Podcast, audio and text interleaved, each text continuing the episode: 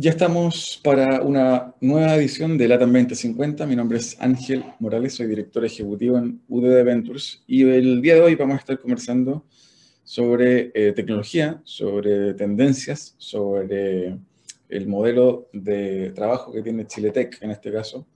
Vamos a estar conversando también sobre un poco de cómo la pandemia sigue afectando e impactando obviamente las industrias sobre cómo la transformación digital también está acelerando la manera en que las personas consumen productos y servicios, las industrias se adaptan y obviamente que eh, eso repercute en la, productividad de los países, en la productividad de las empresas que también han visto em, transformados sus eh, procesos productivos. Y obviamente los países haciendo frente a un mundo post-pandémico que todavía tiene mucho que eh, decir, es una noticia en desarrollo aún. Eh, probablemente este año lo vamos a seguir sintiendo, tal vez con menos intensidad, como dicen algunos expertos, pero vamos a seguir eh, experimentando los impactos de la pandemia en su versión ya un poco más eh, liviana, producto que existen las vacunas y las medidas obviamente han permitido que el mundo se siga moviendo. De esto y mucho más por supuesto, vamos a estar conversando em, al regreso de esta breve pausa musical, en este caso con Francisco Méndez, quien es presidente de Chile Tech, al regreso de esta breve pausa musical. No se lo pierda. No te quedes fuera. Conversaciones de educación, aprendizaje y tecnología. Cada lunes y miércoles a las 15 horas con Nicolás Soto en Tareas de Tecnología. Somos divoxradio.com. We'll be right back.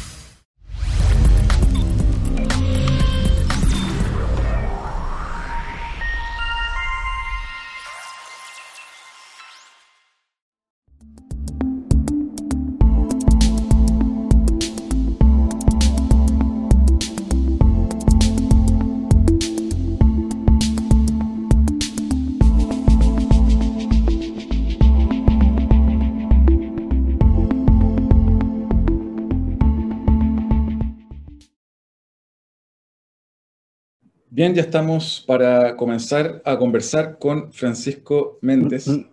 Eh, bienvenido, Francisco. Hola, buenos días. Muchas gracias por la invitación. Aquí estamos. Gracias a ti por el tiempo. Y bueno, siempre comenzamos conversando un poquito sobre la historia del invitado eh, para que te conozcan un poco. Cuéntanos sobre ti, sobre tus pasos previos a Chile Tech, eh, donde eres presidente hoy. Bueno, mira, eh, yo me formé en, Valparaíso, bella zona, ahí en la, Universidad Técnica Federico Santa María, que, me acogió eh, por allá por los años 80, ¿no? 83 que ingresé. Eh, la formación es ingeniero civil en informática. después de terminar la carrera me quedé trabajando en la universidad, en lo que se conoce como el Departamento de Asistencia Técnica.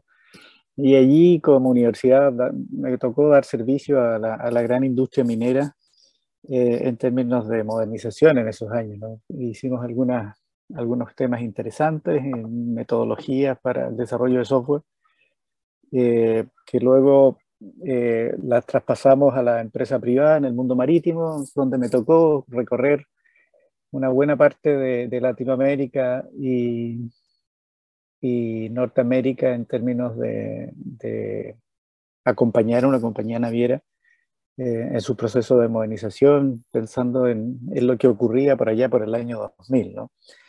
Eh, de ese trabajo surgió, ¿no es cierto?, una compañía que formamos en la quinta región, que, apoyó fuertemente los procesos de modernización de algunas instituciones públicas, creamos algunas herramientas de productividad en el mundo del software, en el mundo de la consultoría, eh, y lo que me permitió en su momento eh, asociarme, vender una parte de la compañía a unos socios españoles que, que nos abrió el mundo hacia otros otros espacios, ¿no? Eh, espacios propios de la consultoría, propios del desarrollo de software, propios de, la internacionalización y de formación de oficinas en distintos países, Así que así ahí me tocó acompañar a, esta, a esta nueva empresa formando eh, oficinas en México, en Panamá, en Costa Rica, Colombia, Venezuela, Perú, eh, y siendo nosotros la oficina de Chile.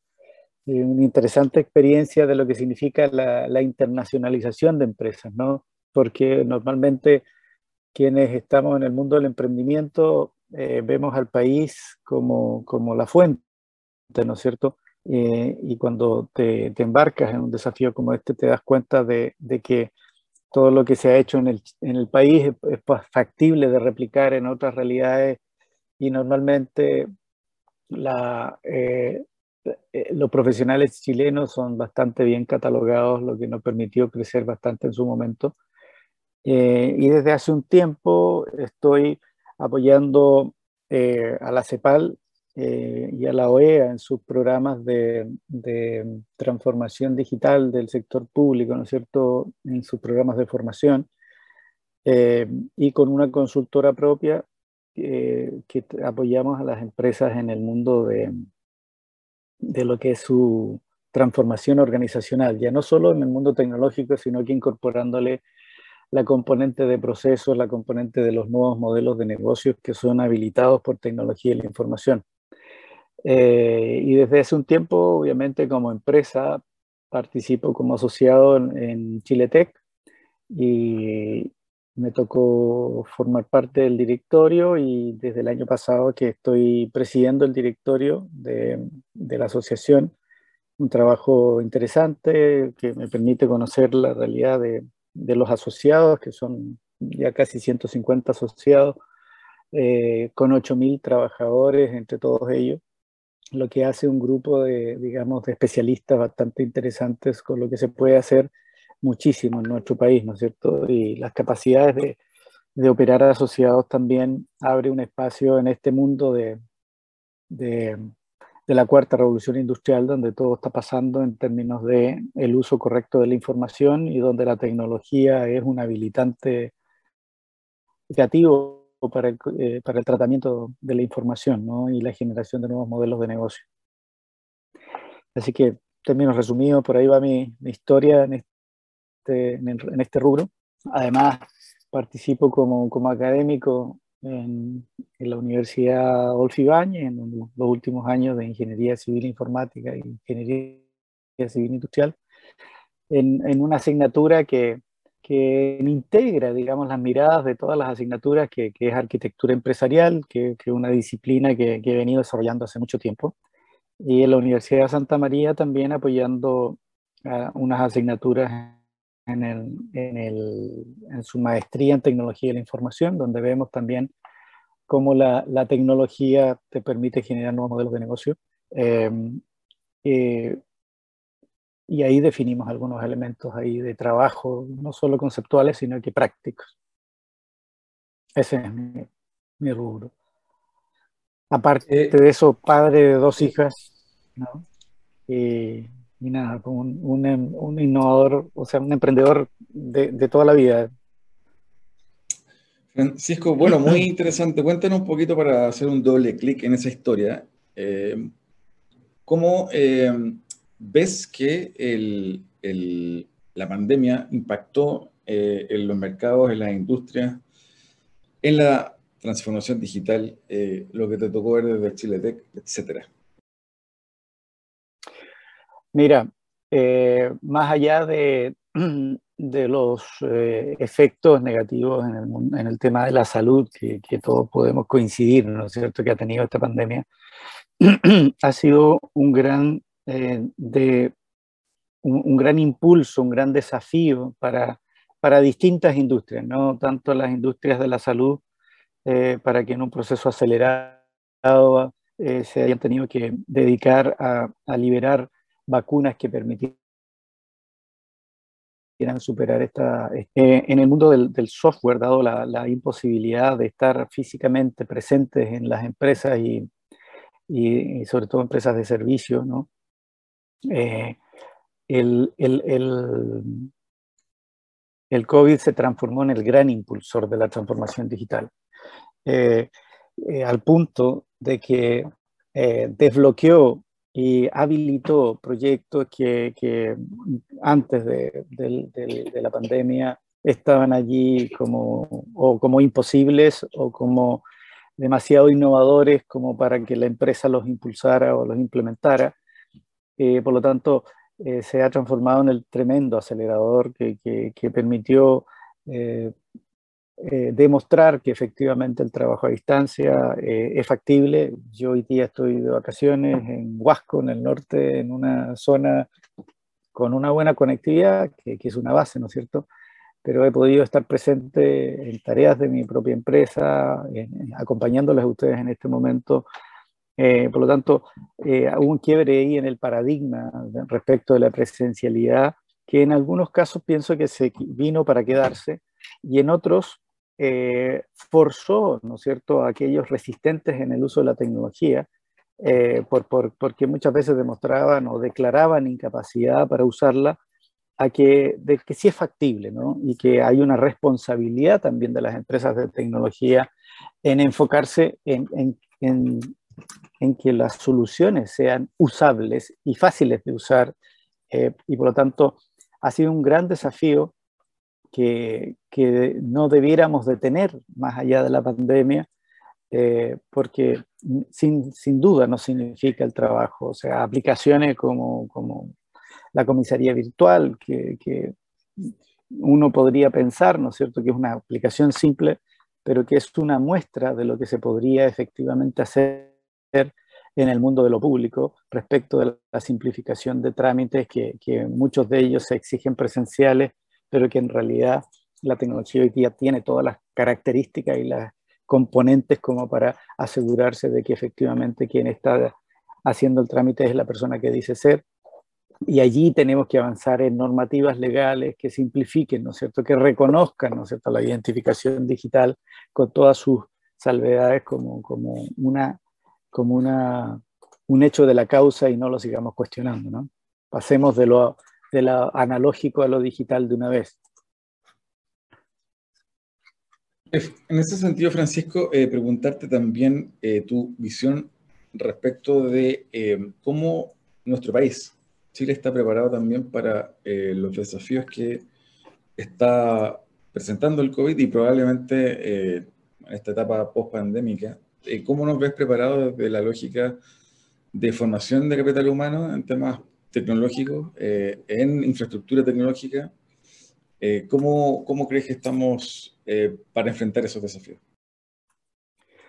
Mira, hay varios ámbitos, ¿no? Como tú lo mencionas. Eh, yo pienso que primero, en términos de competencias, creo que existen las competencias core como para que tanto en la industria como en la academia eh, se, se, pueda, ¿no es cierto?, eh, impulsar un, un, cambio importante desde el punto de vista de, de, la tecnología, con soluciones innovadoras, con eh, con un uso eficiente de la tecnología. Pensemos que ya viene 5G, en donde eh, la capacidad no solo de procesamiento, de, la velocidad con la que vamos a poder estar conectados, que, es importantísima, sino que la cantidad de artefactos o de, eh, elementos que vamos a poder monitorear y controlar nos van a situar, ¿no es cierto?, en un escenario de apoyo a lo productivo, de apoyo a los servicios relevante. Por lo tanto, desde el punto de vista del conocimiento, eh, las competencias están. Ahora, la magnitud en términos de las competencias,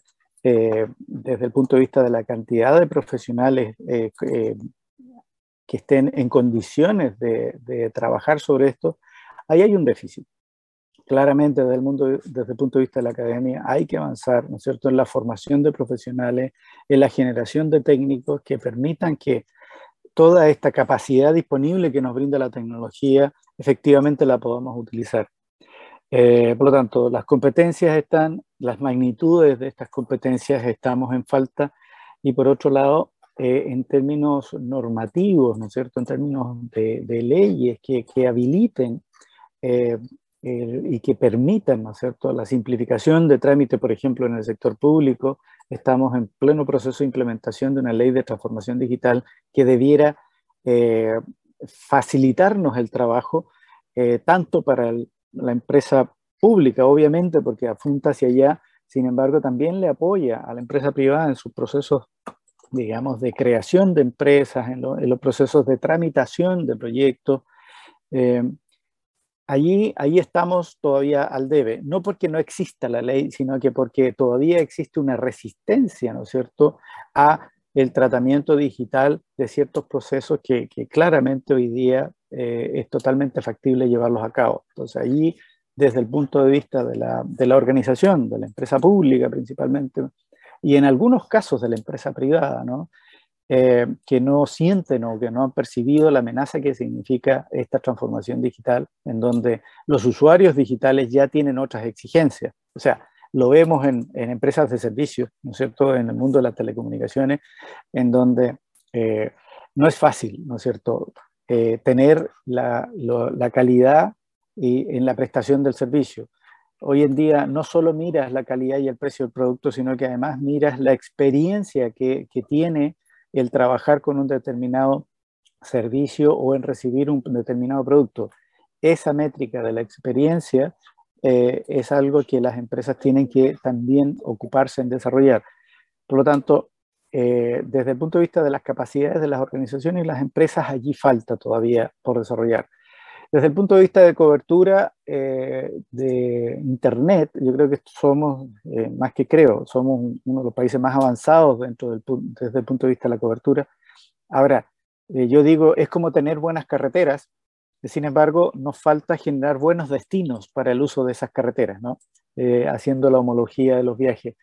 Eh, en ese sentido, eh, debiéramos regionalizar, debiéramos transformar más, debiéramos generar competencias y capacidades para que donde estemos iluminados, efectivamente existan servicios que se puedan utilizar y se pueda efectivamente desarrollar esos ámbitos en distintas localidades, en distintas industrias, eh, que permitan que, a Chile, con las competencias que existen, ¿no es cierto?, con lo visible que somos hoy día y, y desde hace un tiempo como economía eh, que ha tenido sus vaivenes, pero que finalmente se mantiene, eh, tenemos una gran oportunidad. y esto requiere de, un impulso explícito. ¿no? No, no, se puede dar solo por la iniciativa de unos pocos. Aquí se debe generar una, un, ecosistema que tome eh, esta, esta industria, ¿no es cierto? Y en forma coordinada y, eh, se generen eh, estas y se exploten estas capacidades que tenemos como país para que efectivamente podamos ser una república digital, por ejemplo, que podríamos decir, ¿no? siguiendo los pasos de algunos que han avanzado significativamente en, este, en, esta, en, este, en esta línea, digamos.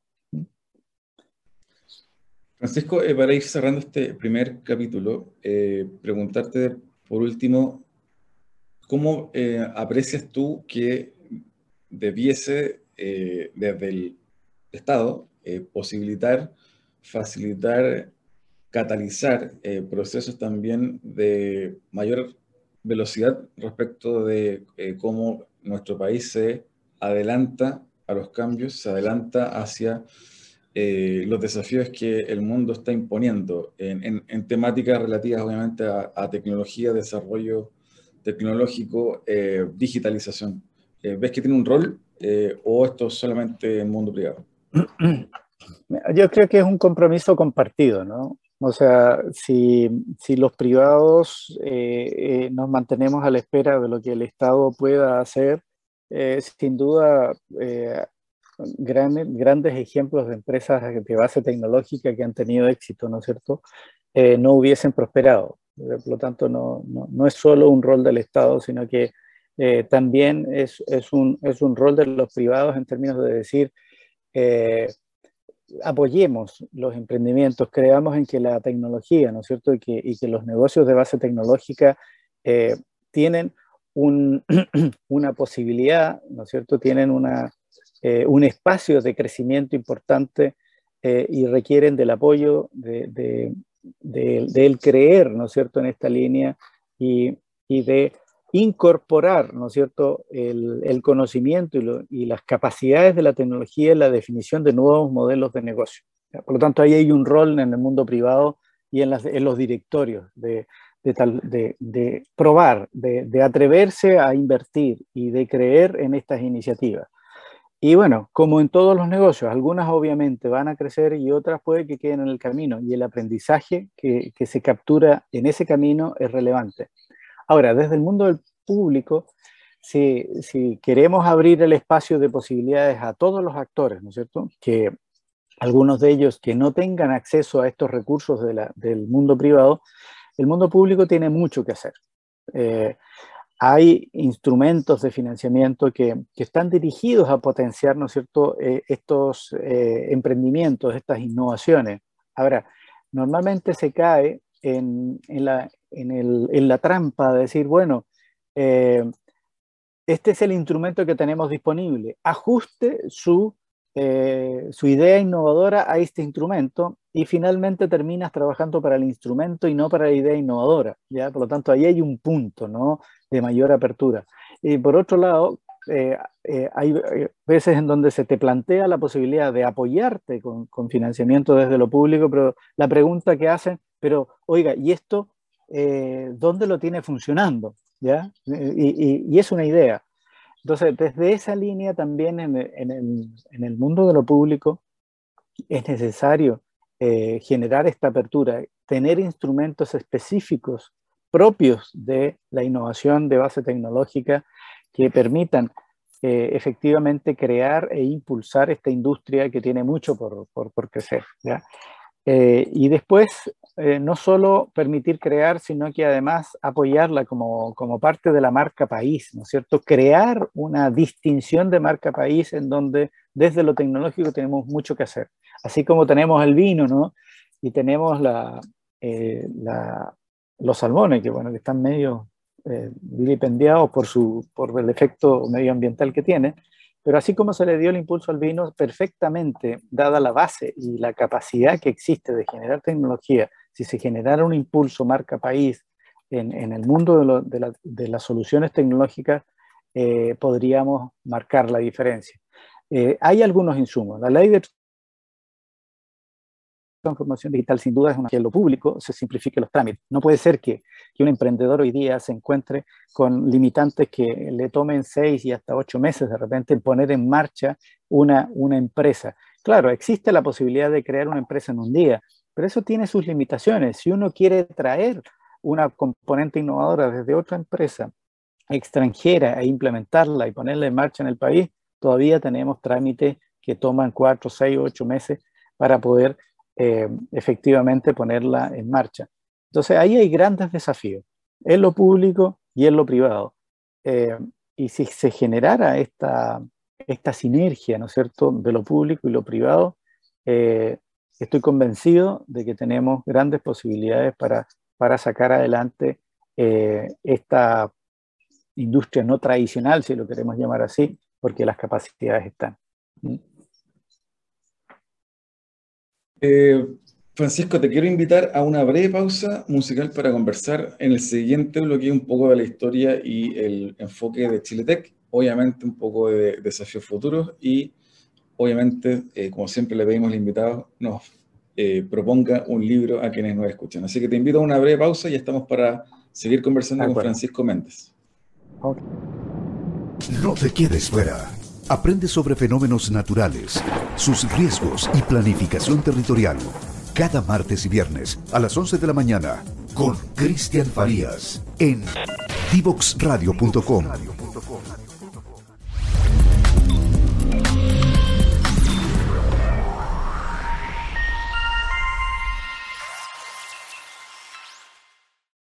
¿Cuál es el futuro que deseamos? ¿A dónde podemos llegar con el crecimiento de la inteligencia artificial, la influencia de los sistemas B y los crecientes cambios sociales?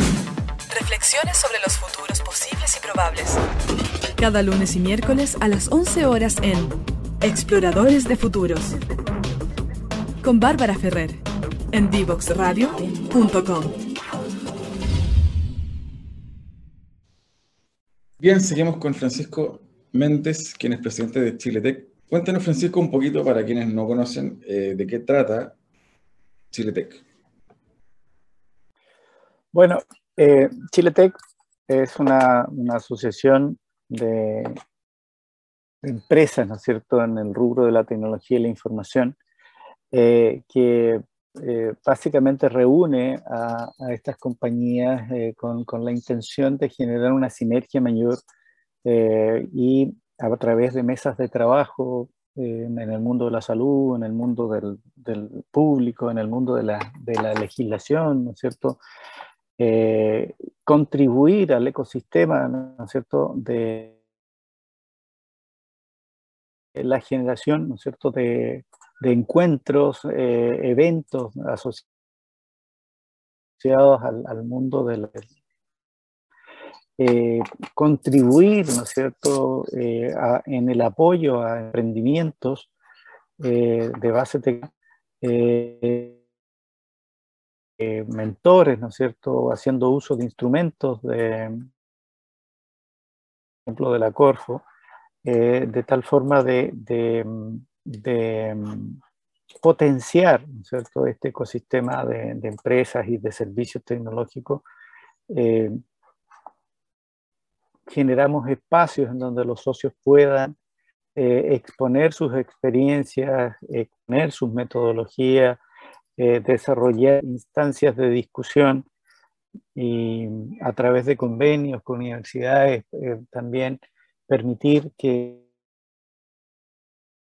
sus, trabajadores puedan mejorar su, su, su competencia, ¿no es cierto?, en cursos de entrenamiento formales eh, ese, ese, es nuestro rubro, o sea, como Chiletec estamos allí para eso. Eh, como decía hace un rato, día reunimos a más de 140 empresas y, y en total tenemos del orden de los 8.000, digamos, eh, profesionales que, que, están bajo cada una de estas empresas, ¿no? En el total. Sí, Francisco, cuéntanos un poquito también los desafíos futuros que eh, va a tener o ya está experimentando Chiletec? Mira, eh, Chiletec tiene como desafío y, para este año, ¿no es cierto?, eh, seguir instalándose en la industria de la tecnología como, como un referente, ¿no es cierto?, contemporáneo, con grandes desafíos, porque tenemos la convicción de que podemos ser un, un, gran aporte al crecimiento del país y de las empresas y el Estado, ¿no? Hay un estudio eh, que, producto del trabajo que he realizado con CEPAL, que hizo la Contraloría General de la República en Costa Rica, en donde em, estableció que si, por ejemplo, un, dominio del Estado, ¿no es cierto? Por ejemplo, el dominio de la salud, el dominio de la educación, el dominio de la previsión o, o, de, los, o de los beneficios sociales, si eso, ese conjunto de instituciones públicas interoperaran, por ejemplo, tecnológicamente, eh, eh, se, se, estableció que se podía contribuir al PIB del país del orden de los 2.5%, eh, por, ¿no es cierto? y por otro lado, también se hizo una mirada integral. Si, si, todo el Estado se integrara desde el punto de vista tecnológico con interoperabilidad de servicios, que se podía llegar a contribuir hasta en 7.5 y 8 puntos del PIB. O sea, en el fondo, eh, la tecnología hoy en día, eh, por, sus capacidades, eh, es capaz de contribuir significativamente en el beneficio de las personas. Por lo tanto, como Chiletec, nosotros tenemos ahí un tremendo desafío, ¿no es cierto? también tenemos un espacio donde podemos contribuir este año en lo que es la implementación de la ley de transformación digital, donde eh, podemos, ¿no es cierto?, eh, acompañar, entregar feedback a las iniciativas estructurales a nivel Estado eh, en términos de lo que es la gobernanza digital, la identidad digital, la interoperabilidad, la ciberseguridad. Si, si, se abren los espacios para, para contribuir, ¿no es cierto?, para entregar experiencia, para entregar ideas, para dar feedback de las iniciativas, ahí también eh, tenemos un gran desafío. Eh, comienza un nuevo gobierno, eh, ya que están siendo implementadas. vamos a, producto de la pandemia, nos vamos a encontrar con un país que económicamente va a estar. Por lo tanto, todo lo que signifique simplificar, reducir costos con el uso eficiente de la tecnología, hay un gran espacio de crecimiento que nosotros allí como Chiletec tenemos bastante que aportar. ¿no? Y obviamente eh, también nos interesa aumentar la participación de nuestros asociados, eh, incrementar los niveles de servicio, incrementar esta red de asociados, eh, y en, eso estamos, en nuevos modelos de negocio que hagan que para nuestros asociados sea más atractivo estar dentro de Chiletec recibiendo los beneficios que hace un rato comenté. Mejorar la presencia en regiones. Este año eh, tenemos el desafío de instalarlo ya en la quinta región y abrirnos hacia otras regiones a través de asociados que, nos permitan eh, llevar, ¿no es cierto?, estos beneficios que, hoy día no necesariamente los tienes que llevar físicamente, pero sin duda el hecho de tener presencia, de tener gobierno o instancias de gobierno regional eh, con, con, nuestra eh, asociación es un desafío clave y pensamos que allí podemos contribuir significativamente. Eh, Francisco, en ese sentido también eh, preguntar tu visión respecto de eh, cómo, nos, cómo nos ves comparados con, en el concierto latinoamericano e internacional en cuanto a lo que hacen ustedes y lo que hablamos en el bloque anterior, la competitividad tecnológica, la infraestructura tecnológica. ¿Cómo estamos situados en el concierto latinoamericano a nivel país? Mira, yo, yo lo separaría nuevamente en dos ámbitos, ¿no? El mundo privado, pienso que tenemos eh, eh, emprendimientos y emprendedores eh, de base tecnológica que han logrado marcar un, un, hito, ¿no? Pensemos en, en, plataformas como lo es Corner Shop, ¿no es cierto? Que, que logró crecer, logró ser financiada y hoy día es una compañía que, que es un referente en, términos de desarrollo tecnológico. Eh, tenemos, eh, por lo tanto, eh, ejemplos claros de que desde Chile se pueden hacer, hacer crecer, digamos, la industria con apoyo tecnológico. Está la compañía Notco también, ¿no es cierto?, que contribuyó desde la tecnología en el mundo de la alimentación. Por lo tanto, hay, espacio. Eh, eso desde lo privado y como lo dije, no necesariamente debe depender de lo público, sino que los privados creyendo, ¿no es cierto?, en las capacidades e invirtiendo eh, y apoyando de tal forma que este tipo de emprendimientos tengan los resultados que, que sabemos que han tenido. Desde el mundo público, pienso que llevamos algunos años ya retrocediendo en los rankings de competitividad eh, en, ciertos ámbitos desde el punto de vista tecnológico. Hemos marcado pauta, marcamos pauta hace 25 años con, algunas instituciones públicas que nos han mantenido eh, dentro de, digamos, de los referentes en, desarrollo digital del sector público. Sin embargo, eh, hoy, hoy hace falta un nuevo impulso, hoy hace falta una nueva mirada en donde quienes conduzcan estos procesos de modernización piensen que esto no tiene que ver con un ciclo o con una administración específica. Este es un desafío país que tiene que trascender los ciclos gubernamentales porque eh, los grandes desarrollos, ¿no es cierto?, las grandes evoluciones no se consiguen en un rango de dos o tres años que son los que efectivamente un gobierno tiene para generar eh, eh, efecto, ¿no es cierto?, generar cambios, sino que son proyectos de cuatro, cinco, seis años que requieren de dar continuidad a la administración de tal forma de que permitan, ¿no es cierto?, que, los, los objetivos se alcancen, los beneficios se logren y que hay, eh, se marque una tendencia. Entonces, allí tenemos un gran desafío como país de, y tenemos la oportunidad de transformarnos. O sea, así como Uruguay, ¿no es cierto?, con, con su agencia, ¿no es cierto?, con la GESIC, ha ido eh, se ha mantenido en los rankings como, como pionero en, en, en, el desarrollo digital a nivel gubernamental, eh, nosotros debiéramos tender, ¿no es cierto?, a tener una institucionalidad que, que convoque, que tenga los recursos, que tenga eh, los planes y que orqueste que dé gobernanza a este desarrollo digital de tal forma de, de, que efectivamente como país retomemos esto, este, no solo por una presencia en los rankings, ¿no? porque la verdad es que pertenecer o no pertenecer a los rankings, sino que más bien eh, que ese sea una resultante y no un foco, porque también nos podemos perder con iniciativas cortoplacistas de alto impacto que nos permiten mejorar el ranking, pero que en el fondo no está resolviendo las necesidades que, que se tienen. Entonces, pienso que por ahí van los desafíos, sobre todo en un momento en donde como país vamos a estar golpeados económicamente, eh, en donde los desafíos y las expectativas que van a haber por parte de las empresas y la ciudadanía son altos, eh, el tener información disponible, el, tratar la data en forma racional con un sentido de valor público, eh, es un gran desafío. Y allí sí tenemos que avanzar eh, y hay bastante por hacer. Francisco, em, para cerrar te quiero eh, pedir nos puedas recomendar un libro que te parezca interesante y alguna conclusión de lo que conversamos hoy.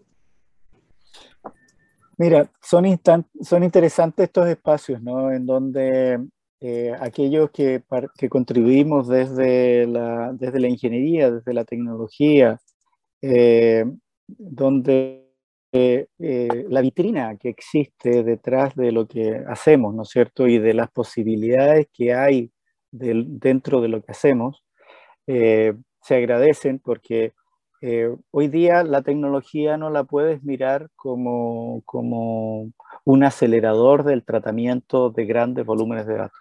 Hoy día la tecnología necesariamente la tienes que mirar como un habilitador de nuevos modelos de negocio que en, los, eh, los empresarios tradicionales, incluso en el gobierno, eh, si no se le percibe y no se le instala eh, en un espacio de carácter estratégico, las cosas no van a pasar. ¿ya? Entonces ahí hay un desafío tanto de la, industria, o sea, de las empresas, de los empresarios en el mundo privado, como de los altos directivos públicos, de, pensar que el, actor tecnológico debe estar sentado al lado en el momento de definir las estrategias, porque la tecnología hoy día incide en la forma de hacer las cosas. Ahora, eso desde el punto de vista de, los que demandan. Ahora, desde el punto de vista de los que ofrecen, que son las empresas de tecnología, también se debe generar un cambio en términos de la mentalidad, ya de no pensar solo en, en la herramienta tecnológica o maravillarse con una determinada plataforma tecnológica, sino que ir más allá y pensar qué es lo que resuelven estas herramientas o estas plataformas y cómo es que puedo contribuir, ¿no es cierto?, a los resultados de mis clientes eh, con este apoyo tecnológico. Entonces ahí hay dos desafíos, ¿ya? Y agradezco esta tribuna porque en el fondo permite eh, instalar esta conversación en ámbitos más estratégicos y sobre todo eh, en, la comunidad de actores que puedan estar escuchando en este momento. ese, ahí hay un espacio. Ahora, hay un libro que, lo escribe un, amigo cercano, ¿no es cierto?, que, se llama Articuladores de lo Posible, ¿no? que es, el arte del coaching en el poder y la política. ¿Por qué lo menciono? Porque eh, lo que hemos hablado requiere de articular, ¿no es cierto? Que, que un verbo que podemos empezar a, a, utilizar en términos de decir, Juan Vera es el creador, es un español que, eligió Chile como su casa y ha estado apoyando en procesos de transformación a grandes organizaciones, tanto públicas como privadas. Y, Juan nos plantea, ¿no es cierto?, que, que, para poder efectivamente incidir, ¿no es cierto?, en los cambios que, que, hoy día las empresas nos exigen, eh, tenemos que ser capaces de articular lo que es posible. Y allí, eh, él, que, es un gran coach, eh, establece eh, la, importancia, ¿no es cierto?, de, la política y el poder, ¿no es cierto? ¿Dónde están los espacios de poder? ¿Cómo es que esos espacios de poder deben ser articulados para que las cosas ocurran? Y, hay un capítulo del libro en donde eh, él, en el fondo, hace una, una visión de lo que va a ser nuestra sociedad en un tiempo más adelante con full tecnología. Y, y si lo leemos hoy, ¿no es cierto? así como, como lo hace eh, nuestro amigo, a lo mejor no tan amigo, ¿no? Yuval Noah Harari en 21 lecciones para el siglo XXI, eh, en donde cuando lo leemos decimos, hacia allá vamos, o sea, no, no hay nada que impida que lleguemos hacia allá. Entonces, si hoy día lo leemos pensando en que todo lo que allí se describe es posible, eh, debiéramos, por lo tanto, cambiar el switch y empezar a mirar desde una perspectiva diferente lo que se nos viene, lo que estamos viviendo, en dónde estamos. Pensemos lo que, lo que eh, ha hecho Estonia, por ejemplo, un país que nace después de múltiples guerras, el año 91, es que se nace como una república digital, eh, en donde el 99% de los trámites eh, son digitales, ¿no es cierto? Salvo casarse, que pide que la gente esté presente, y hasta hace poco entiendo que estaba también divorciarse, eh, pero crea el concepto de ciudadano digital. O sea, incluso desde el gobierno, desde el Estado, eh, crean esta, esta, esta idea innovadora de que cualquier ciudadano puede ser un ciudadano estonés y por lo tanto puede crear cualquier empresa, industria, ¿no es cierto?, desde cualquier parte del mundo. Eso es full digital, ¿ya? Eh, y nosotros estamos en condiciones de hacer eso, pero necesitamos una mirada de largo plazo. Las competencias, las capacidades, sobre todo las herramientas están. El punto es cómo nos articulamos, como dice Juan, para que sea posible, ¿ya? Y, cómo la política, el poder, eh, es, nos, nos abre este espacio para que que eh, cambiemos este Chile, ¿no es cierto?, que tiene grandes posibilidades. Francisco, ¿puedes repetirnos para quienes no lo anotaron el nombre del autor y libro? Eh, el autor es Juan Vera Gil. El nombre del libro es Articuladores de lo Posible. Eh, el arte del coaching en el poder y la política. Maravilloso. Un libro interesante. Maravilloso. Te quiero agradecer el tiempo, eh, Francisco, por conversar hoy, eh, la recomendación del libro, y espero tenerte en una próxima oportunidad en, este programa. Así que te, envío un abrazo y muchas gracias nuevamente. Encantado, gracias a ustedes por, por abrirnos este espacio y estamos para, para eso, ¿no? para contribuir, para, para, para generar estos debates, estas opiniones. Así que muchas gracias a ustedes también. Muchas gracias, Francisco. Nosotros vamos a una breve pausa musical, ya estamos para el cierre de este programa. No te quedes fuera. Conversaciones de educación, aprendizaje y tecnología. Cada lunes y miércoles a las 15 horas con Nicolás Soto en Tareas de Tecnología. Somos divoxradio.com.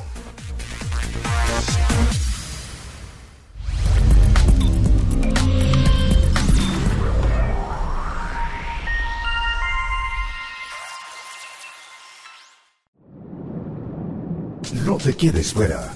Aprende sobre fenómenos naturales, sus riesgos y planificación territorial.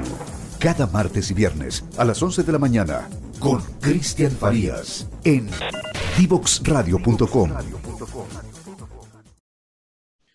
Bien, ya estamos para el cierre de esta edición de la TAM 2050 que estuvo enfocada en conocer la experiencia de Chiletec, una organización ligada a la formación en temas de tecnología, desarrollo tecnológico, capacidades digitales, qué tan importantes son hoy en esta época post-pandémica que nos está tocando vivir.